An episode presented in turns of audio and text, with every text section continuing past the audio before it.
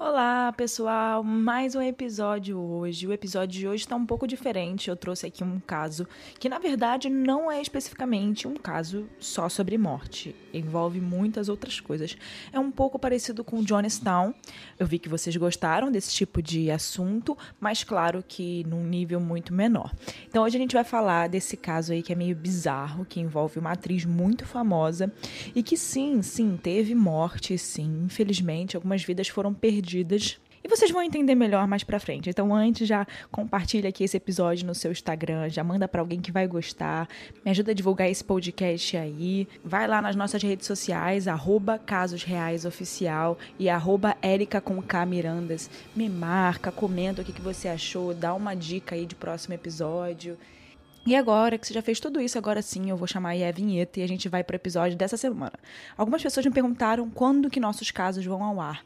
Eles vão ao ar toda quarta-feira, às 5 da tarde. Então, se você já ainda tinha essa dúvida, tá esclarecida aqui. Então, toda quarta-feira vocês já sabem que vocês vão me encontrar por aqui, né? Então, vamos parar de conversa e vamos para o episódio dessa semana. Quem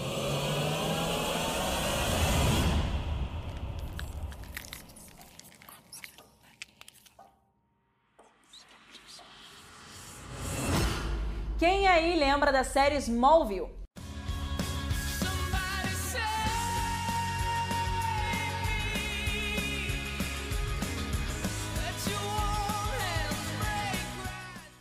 Antes de existirem todas as séries de super-heróis que a gente conhece, existia a famosa série Smallville lançada em 2001. E que na época ela reinava, era líder de audiência, por ser uma das poucas séries que traziam personagens da DC para as telas. Mas hoje a gente não vai falar da série, não. A gente vai falar de uma atriz, né? Da relação da atriz Alison Mack, conhecida pelo papel de Chloe Sullivan na série, que foi acusada de participar de um esquema de tráfico sexual. E esse culto secreto se chamava Nexium e, na verdade, foi liderado por um homem chamado Kate Raniere. E ele prometia ajudar as mulheres, as pessoas, através de cursos de capacitação que supostamente iriam ajudar, né, iriam melhorar a vida dessas pessoas, profissionalmente e pessoalmente. Só que conforme as pessoas iam entrando nesses cursos, elas eram obrigadas a servir sexualmente o líder, o Ranieri, e elas eram chantageadas e marcadas com ferro quente, com as iniciais tanto de Kate quanto da Alison.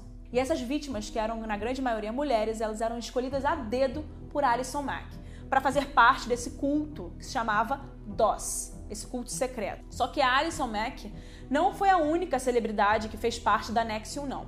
Tiveram nomes como Kristen Kriuk e Linda Evans, que também participaram desse grupo.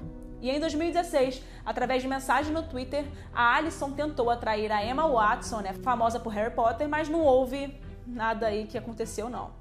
Então, graças a Deus, a Emma Watson ficou longe disso. Em abril de 2018, a Alison Mack foi presa por acusação de tráfico sexual, conspiração para tráfico sexual e conspiração para trabalho forçado. E Kate Raniere foi preso em 2018 pelas autoridades de imigração do México e condenado em 2019 por crimes federais, como tráfico sexual de crianças e conspiração para cometer trabalho forçado. Essa seita ficou famosa e virou pauta da mídia né, do mundo inteiro em 2018 quando personalidades bem famosas tiveram seu nome relacionado com a seita. Mas a Nexium não era nem um pouco nova nessa época. Ela foi fundada em Nova York no ano de 98 pelo líder, né, o Ranieri. Mas vamos lá, né? Vamos, vamos falar um pouquinho agora de seita. As seitas nunca são divulgadas como uma seita, né? No início, quando está acontecendo ali. Então a Nexium, ela era apresentada para os novos participantes e possíveis participantes como um programa de autoajuda e que oferecia seminários e, e grupos de pessoas que pagavam para assistir. E essa é a forma que eles conseguiram trazer tantas pessoas para dentro e sempre, né? Isso sempre acontece com várias seitas. Elas são vendidas como uma maneira de melhorar a sua vida. E é por isso que tantas pessoas entram, entram, entram e aí depois elas veem o que aconteceu. Porque no início elas não entram achando que é uma coisa ruim. E os ingressos para participar desses seminários da Nexon chegavam a custar 7 mil dólares. E isso atraiu muitas pessoas nos Estados Unidos. Mas a verdade é que tudo isso de seminário, de grupos, era apenas uma fachada para um culto sombrio, conhecido, como eu falei para vocês, como DOS. Essa sigla, ela vem do latim, que significa Dominus Obsequius Sonorium. em tradução né, para o português, é mestre das companheiras femininas obedientes. Meio sinistro, né? Mas o que de fato era essa DOS, né? essa sigla meio doida? Era simplesmente uma sociedade secreta que oferecia mulheres como escravas sexuais ao líder, o Kate Ranieri. Não somente isso, como as mulheres eram obrigadas por ele a seguirem uma dieta de apenas 800 gramas por dia, abandonar as suas famílias e elas eram obrigadas a fornecer fotos nuas, né? Nudes como forma de chantagem. Desse jeito, né, eles conseguiam garantir que elas não iriam denunciar a seita. Então eles mantinham essas fotos das mulheres guardadas para caso elas quisessem falar alguma coisa, era uma forma de chantagem. Isso também acontece na, aconteceu na cientologia. Várias pessoas que passaram pela cientologia elas falaram que eles fazem isso também. Mas hoje em dia a cientologia é considerada uma religião e não uma seita. E para piorar, as vítimas eram marcadas com ferro quente na região próxima da virilha. Tem até várias fotos sobre isso. E com a sigla dos nomes de Kate e da Alison. E tudo era filmado, né? Muitas vezes elas eram mantidas por muito tempo sem dormir também. E esses fatos são confirmados por vários documentos e fotos na justiça. Em 2017, as verdades por trás né, dessa organização foram reveladas quando o New York Times publicou um artigo em que a atriz Sarah Edmondson, que contou a história de como foi aliciada por Alison Mack para fazer parte da companhia, né, do grupo DOS. E ela inclusive deu bastante detalhes do ritual e mostrou a marca que ela tem na virilha. Bom, depois desse episódio ela largou a organização e não quis mais participar, né? E depois da Sara, né, ter tido essa coragem de contar a experiência dela, traumatizante, com certeza, centenas de outras mulheres largaram a Nexium e algumas também contaram experiências de abuso que elas sofreram lá dentro do culto criado pelo Ranieri. Mas vocês devem estar se perguntando, né, como a Alison se meteu nessa furada, né? Como é que ela se tornou uma das líderes principais da Nexium e ela entrou nessa seita, né? Como ela foi parar nessa seita?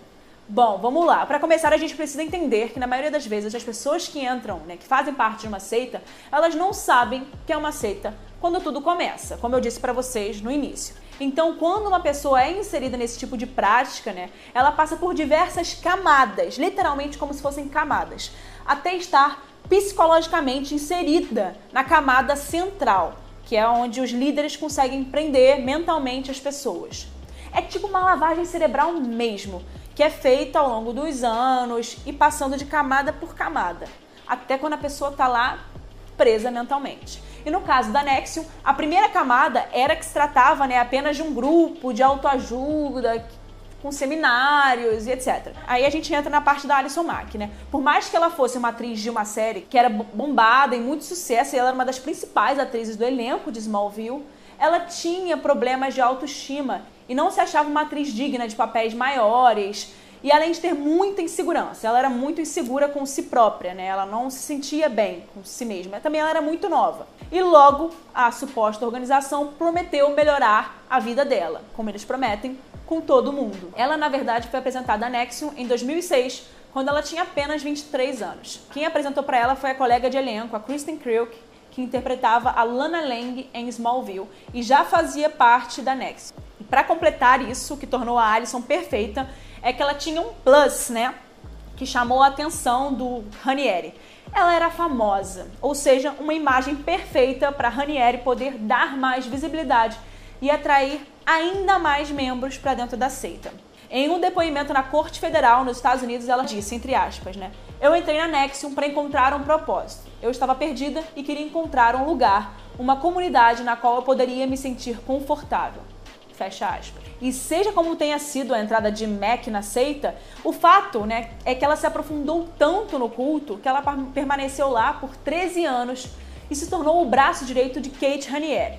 E ela era uma das líderes que aliciava as mulheres, chantageava e marcava com as suas próprias iniciais e as de Kate. Mas o Kate Ranieri era um cara tão bizarro que o objetivo dele era que a Nexus se tornasse conhecida no mundo todo e ele queria que isso fosse um tipo de religião e ele seria o guru espiritual.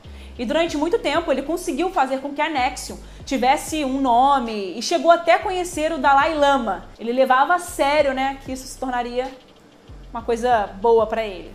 E na realidade a gente já sabe, né? O Ranieri submetia mulheres para serem suas escravas sexuais. Essa era a realidade. e além de controlar a alimentação delas de uma forma bizarra, porque ele exigia que elas ficassem magras e se adequassem a um padrão de determinado corpo para ele, o que ele considerava bonito. E como eu falei, ele obrigava elas a consumirem 800 calorias, quando o normal para um ser humano é consumir 2 mil calorias por dia. E elas eram muitas vezes punidas fisicamente caso não fizessem ou não atendessem o que ele queria, né? E no documentário The Lost Woman of Nexium, produzido pelo Investigation Discovery, que eu amo esses canais, é mostrado também que algumas dessas mulheres abusadas por Kate ficaram grávidas, né? Elas engravidaram e ele obrigou que elas fizessem aborto. O documentário foca na história de quatro mulheres que faziam parte do ciclo próximo de Kate e morreram de forma misteriosa. E como é mostrado no documentário, nas décadas de 80 e 90, ele já havia sido acusado de abuso sexual de menores. Bom, o que a gente sabe até hoje é que em março de 2018, Ranieri foi preso no México sendo considerado né, culpado por fraude, conspiração, tráfico sexual, posse de pornografia infantil, trabalho forçado e etc. Ele foi acusado de muitas coisas. E apesar dele continuar preso, ele aguarda sua sentença final, que foi adiada nesse ano por conta da pandemia do coronavírus. E a Alison chegou a ser presa também em 2018 pelas mesmas acusações né, de Ranieri, mas ela foi liberada após pagar uma fiança de 5 milhões de dólares e foi colocada sob a custódia de seus pais por enquanto.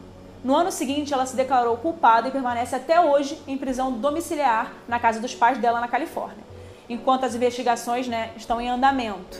E segundo o Radar Online, a atriz ainda conseguiu a permissão da justiça para frequentar aulas e ir à igreja. E aí, o que, você acha que vai acontecer com a Alison Mack, atriz de Smallville?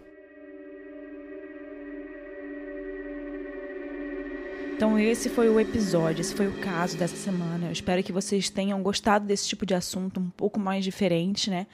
Eu, estou trazendo assuntos que envolvem muitas coisas. Então, se você gostou, compartilhe nos seus stories, me manda uma mensagem dizendo que você gostou. Muitas pessoas têm feito isso comigo e realmente é muito importante a gente receber esse feedback para saber que tem alguém aí que está gostando do que a gente está produzindo aqui. E o caso de semana que vem também está muito especial. Então, já fica aqui, quarta-feira, coloca um despertador aí no seu celular, coloca um, um alerta no seu celular. Quarta-feira a gente está aqui com mais um novo caso. E até semana que vem, pessoal. Um beijo!